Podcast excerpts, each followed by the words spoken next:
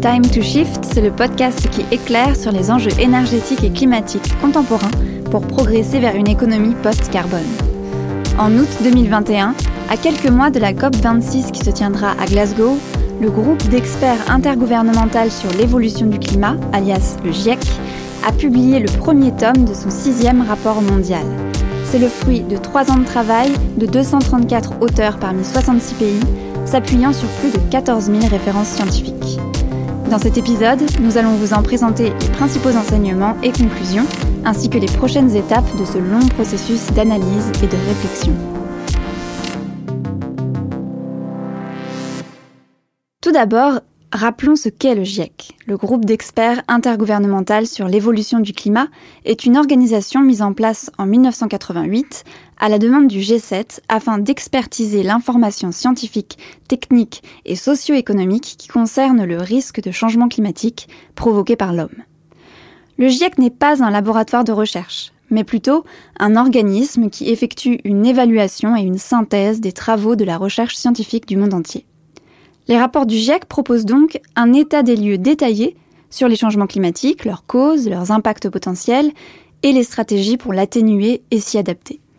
Ils sont au cœur des négociations pour le climat et prises de décision par nos chefs d'État, notamment aux conférences annuelles des partis, alias les COP. À ce jour, toutes les publications officielles du GIEC ont été approuvées à l'unanimité par les pays représentés dans l'Assemblée du GIEC, y compris les États-Unis et l'Arabie saoudite, par exemple. Il est donc plutôt difficile de discréditer les conclusions du GIEC.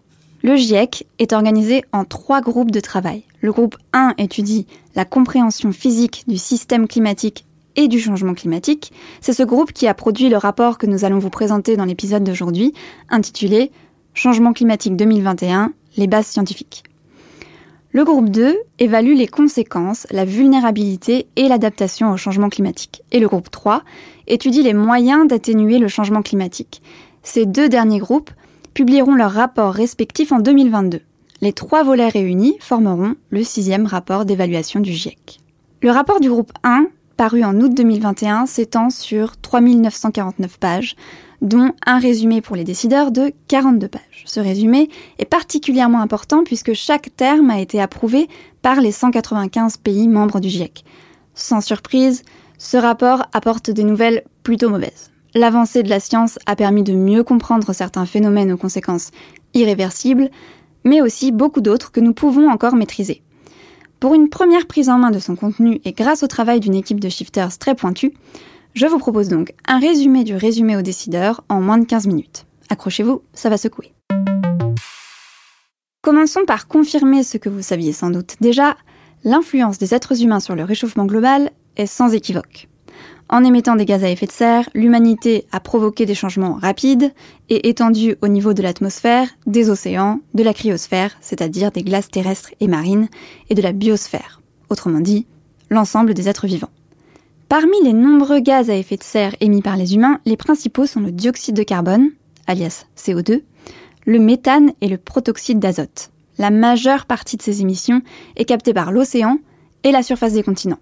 Ainsi, ce sont dans ces puits de carbone que finit actuellement plus de la moitié du CO2 que nous émettons, 56% exactement. Le reste finit dans l'atmosphère, augmentant inexorablement la concentration de ces différents gaz. Ainsi, de 1750 à 2019, la concentration atmosphérique du CO2 a augmenté de 46%, celle du méthane de 133% et celle du protoxyde d'azote d'environ 23% l'amplitude des variations du CO2 et du méthane dépasse de loin celle des variations naturelles depuis 800 000 ans. Plus encore, la concentration actuelle en CO2 est la plus élevée depuis au minimum 2 millions d'années. Cette augmentation de la concentration de ces gaz à effet de serre est à l'origine d'une accumulation importante d'énergie sous forme de chaleur à la surface du globe. Cette énergie se répartit inégalement selon les milieux physiques. On la trouve à 91% dans les océans, pour 5% sur les surfaces continentales, pour 3% dans les glaces et 1% seulement dans l'atmosphère. 1%. Cette infime proportion d'énergie piégée dans l'atmosphère est la principale cause du réchauffement de cette dernière, observée depuis 1850. Sur ces dix dernières années, la température de l'air était 1,09 degrés plus chaude par rapport à la période pré-industrielle. Mais attention, ce réchauffement n'est pas uniforme, il est en réalité bien plus important sur les continents, plus 1,6 degrés, qu'au-dessus des océans, plus 0,9 degrés. Ça donne envie d'acheter un yacht. Côté rythme, la musique s'emballe. Et oui, le réchauffement s'est accéléré. Nous avons gagné près de 0,2 degrés entre les deux dernières périodes d'analyse, soit 2003-2012 et 2011-2020. C'est très rapide. À vrai dire, le rythme observé sur 50 ans est sans précédent depuis au moins 2000 ans. Vous pouvez refermer le Nouveau Testament. Continuons sur les records. Les températures actuelles dépassent le maximum de la dernière période chaude il y a 6500 ans. Et il est probable qu'elles dépassent également le précédent maximum il y a 125 000 ans. Là, on peut refermer tous les bouquins et papyrus de l'histoire des civilisations. Quittons maintenant l'air de surface pour un saut dans la glace. Vous vous souvenez, 3% de la chaleur supplémentaire due à l'effet de serre d'origine humaine s'accumule dans les glaces. Et la glace, exposée à autant de chaleur, c'est un peu Dracula à la plage à midi. Si on compare les périodes 79-88 et 2010-2019, l'étendue moyenne de la banquise en septembre a diminué de 40%. C'est la plus faible surface observée depuis au moins 1850. Le retrait quasi simultané de la plupart des glaciers de la planète est pour sa part sans précédent depuis au moins 1000 ans. Enfin, la fonte de la calotte groenlandaise a été 4 fois plus rapide sur la décennie 2010-2019 que sur la période 92-99. Reste un gros point d'interrogation concernant l'Antarctique sur lequel aucune tendance n'a encore pu être confirmée de manière suffisamment solide. Avant de poursuivre notre esquisse de la situation, je vous propose une petite énigme pour se détendre. Qu'obtient-on lorsque la glace fond? Réponse 1, une tache de crème. Réponse 2, des bains thermaux. Ou réponse 3, de l'eau. La réponse est dans la suite. La fonte des glaciers de montagne et de la calotte groenlandaise est responsable de 42% de la montée du niveau de la mer sur les 50 dernières années. L'autre coupable majeur, c'est la dilatation thermique. C'est très simple. Pour une masse d'eau constante, si vous augmentez la température, eh bien, elle prend plus de place. Certes, sur 1 litre d'eau, c'est carrément invisible, mais avec 4 km d'océan, ça commence à bien se voir. Au total, le niveau de la mer s'est élevé de 20 cm entre 1901 et 2018. Là encore, le rythme s'est très fortement accéléré ces dernières décennies, passant de 1,3 mm par an entre 1901 et 1971 à 3,7 mm par an sur la période 2006-2018. Et si on prend un peu de recul, le rythme moyen depuis 1900 est le plus rapide depuis au moins 3000 ans. Ensuite, revenons sur ces 91% d'énergie supplémentaire absorbée par les océans. La conséquence directe, c'est que l'océan mondial s'est réchauffé plus rapidement depuis 1900 que depuis la fin de la dernière déglaciation, il y a environ 11 000 ans. Mais attention, les océans ne font pas qu'absorber la chaleur, ils absorbent également une grande partie du CO2 émis par les humains. Or, cela a un léger effet indésirable, c'est que ça rend l'eau plus acide. Le niveau d'acidité que nous avons atteint en 2021 est probablement du jamais vu sur les deux derniers millions d'années. Le risque pour la biodiversité et les écosystèmes marins est critique. Après le monde du silence, il s'agit maintenant d'affronter le bruit et la fureur. En perturbant le climat, l'humanité a également provoqué des changements dans la fréquence des événements météorologiques extrêmes. C'est le cas par exemple des pics de chaleur dont la fréquence a doublé depuis les années 1980, des fortes précipitations, en particulier pour le nord de l'Europe, des feux de forêt, des inondations ainsi que des ouragans. À cela s'ajoutent les sécheresses des sols dans certaines régions, en particulier le pourtour du bassin méditerranéen, le sud et l'ouest de l'Afrique ainsi que l'ouest de l'Amérique du Nord. Bref, réfléchissez à deux fois avant de déplorer un été pourri. Ouf, nous avons terminé le tour d'horizon express du climat actuel tel que décrit dans le résumé du rapport du GIEC.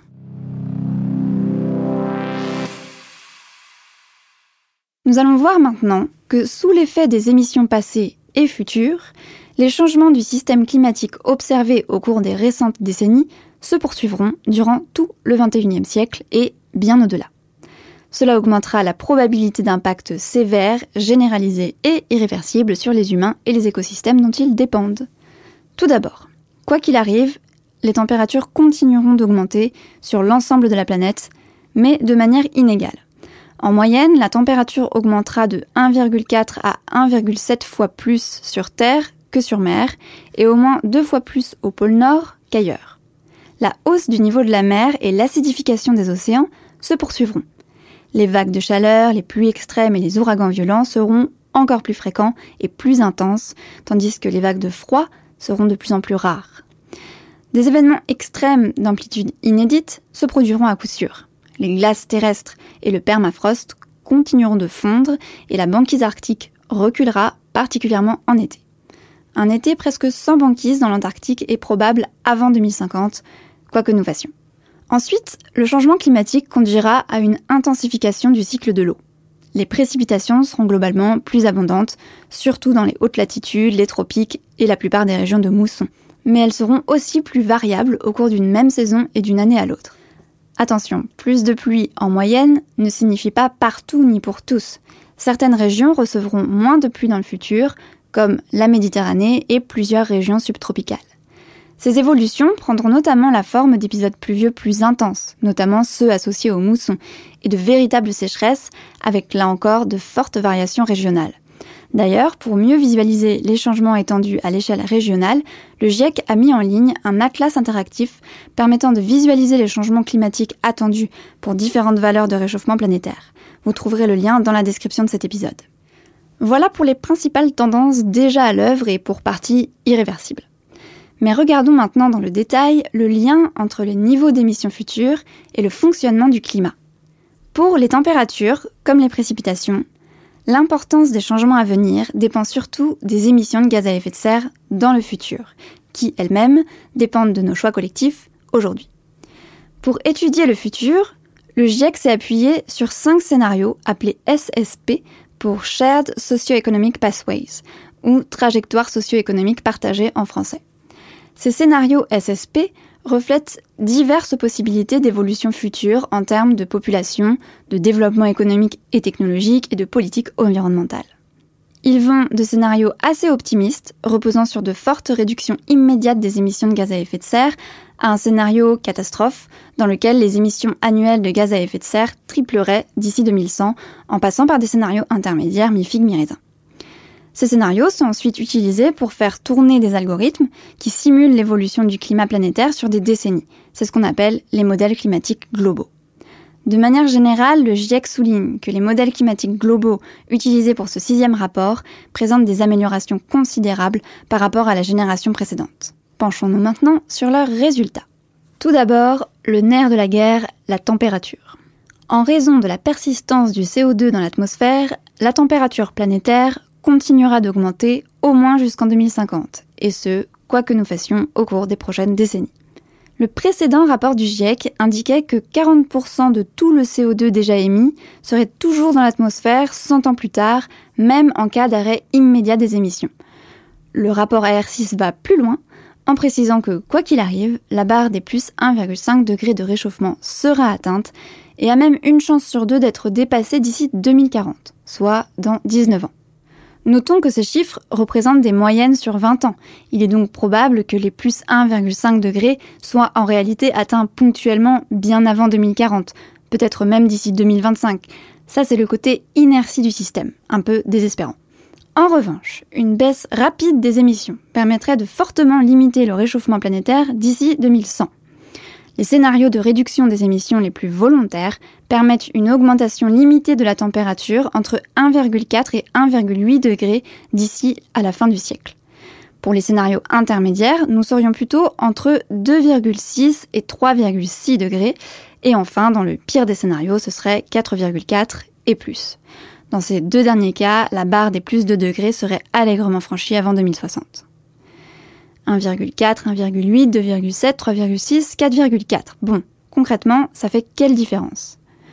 Comme nous en avions discuté dans l'épisode 5 de Time to Shift sur les impacts d'un réchauffement à plus 1,5 degré, une différence de seulement 0,5 degré aura des conséquences dramatiques sur le changement climatique. Par exemple, un pic de chaleur qui se produisait une fois tous les 50 ans il y a un siècle est déjà 5 fois plus fréquent actuellement alors que la température planétaire n'a augmenté que d'à peine 1 degré. Avec 1,5 degré de réchauffement, il serait presque 9 fois plus fréquent et près de 14 fois à plus de degrés. À plus 4 degrés, ne cherchez pas, ce serait tous les ans. Les fans de barbecue seront gâtés. Aussi, il faut garder à l'esprit que nous nous trouvons face à un cercle vicieux. Toute augmentation du réchauffement diminue également l'efficacité des puits de carbone naturels, océans, sols, végétation, étant donc à accélérer le réchauffement lui-même. Second point, quel avenir pour les glaçons et le bain de mer? Pour aborder ce monde aquatique, il y a une donnée majeure à retenir. L'inertie des océans et des glaces terrestres est beaucoup plus grande que celle de l'atmosphère. Même si nous arrivons à limiter l'augmentation de température à plus 1,5 degré d'ici 2100, trois changements majeurs sont irréversibles à l'échelle d'une vie humaine et ils sont tous liés à l'eau. Le réchauffement et l'acidification des océans, la fonte des glaciers et calottes polaires et la montée du niveau de la mer. Attention, ne faites pas dire au GIEC ce qu'il ne dit pas. Une réduction future des émissions de gaz à effet de serre pourra fortement ralentir ce phénomène. Mais elle ne pourra pas les arrêter. Quoi que nous fassions, le réchauffement passé se fera donc sentir sur des siècles, voire des millénaires. Illustration avec la hausse du niveau de la mer, elle devrait dépasser de 18 cm le niveau actuel dès 2050 et ce, quoi que nous fassions. À l'horizon 2100, selon les scénarios d'émission, l'augmentation irait de plus 38 à plus 77 cm. Nos actions pour réduire les émissions auront donc un impact sur environ la moitié du phénomène d'ici à 2100. Au-delà de 2100, le niveau continuera à augmenter au fur et à mesure que l'océan profond se réchauffe et que les glaces terrestres fondent. Ainsi, pour un monde de seulement 1,5 degré plus chaud, la hausse serait au total de 2 à 3 mètres sur les 2000 prochaines années. Ces chiffres sont cohérents avec ce que nous savons des climats plus chauds du passé. Si tout ça vous semble bien lent et guère menaçant, vous serez comblé de savoir que des augmentations encore plus brusques dans les prochaines décennies ne peuvent être exclues. Dans le pire des cas, à savoir l'effondrement partiel des calottes polaires, une augmentation de 2 mètres pourrait être atteinte dès 2100. Plus le réchauffement climatique sera important, plus les impacts régionaux sur les sociétés humaines et les écosystèmes seront multiples. Toutes les régions seront impactées, mais de façon différente. Nous vous proposons un petit florilège d'impact physique avec quelques caractéristiques géographiques.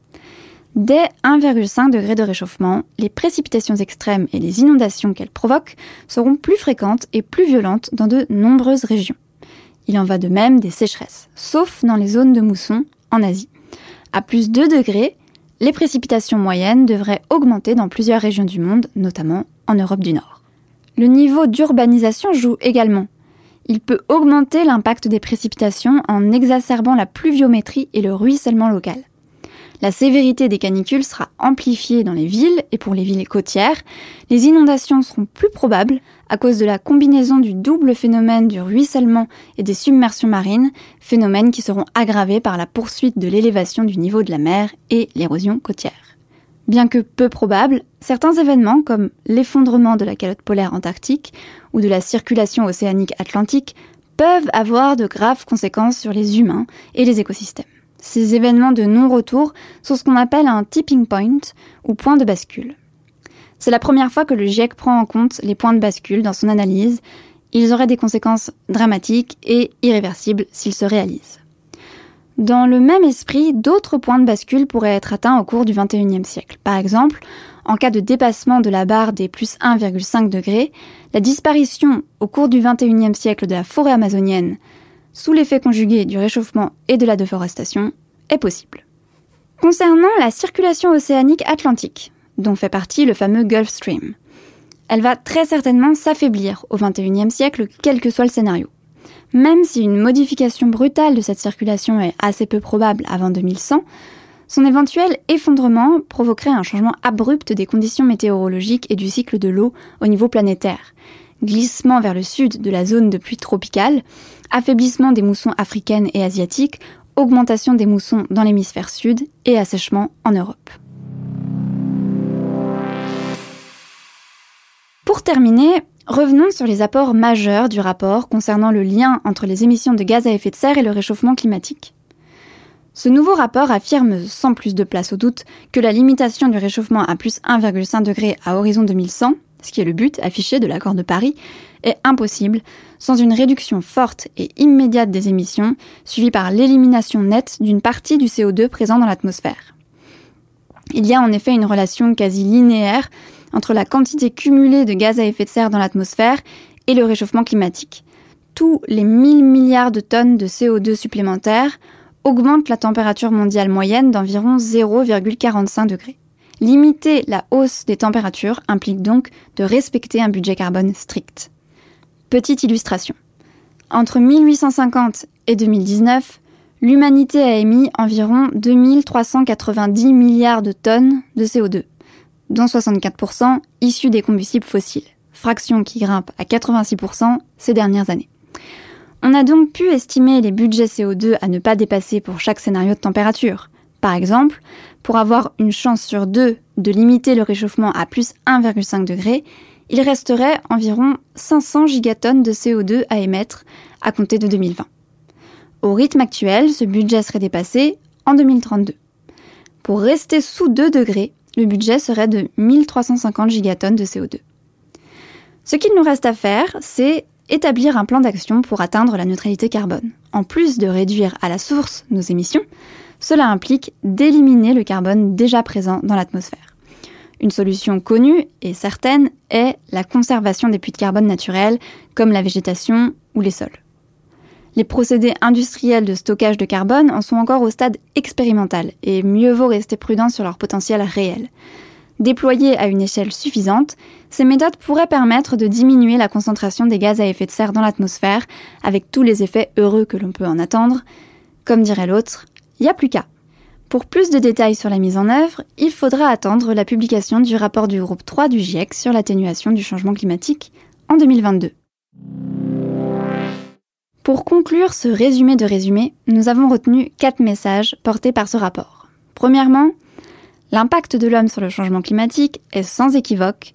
Le climat que les générations actuelles et futures vont connaître dépendra des émissions à venir et de nos actions maintenant.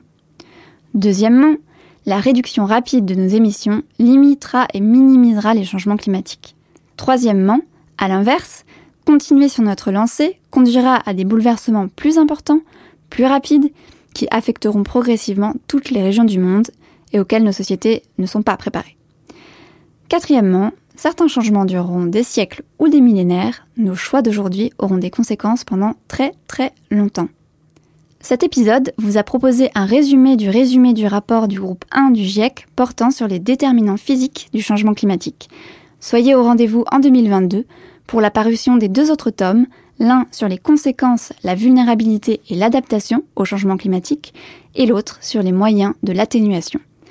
En attendant et en complément de cet épisode, je vous recommande vivement de consulter les différents liens proposés en description, la lecture du résumé pour les décideurs de 42 pages et même de jeter un œil au rapport complet, tous deux disponibles actuellement uniquement en anglais. N'hésitez pas à appeler un ou une amie bilingue, de toute façon, à deux, c'est plus sympa. Le podcast Time to Shift est réalisé par les Shifters, les bénévoles du Shift Project. Ce think tank dirigé par Mathieu Ozano et présidé par Jean-Marc Jancovici a un objectif faire progresser le débat et les actions pour une économie post-carbone. Un monde libéré des énergies fossiles et préservé du changement climatique. À bientôt pour toujours plus de shift.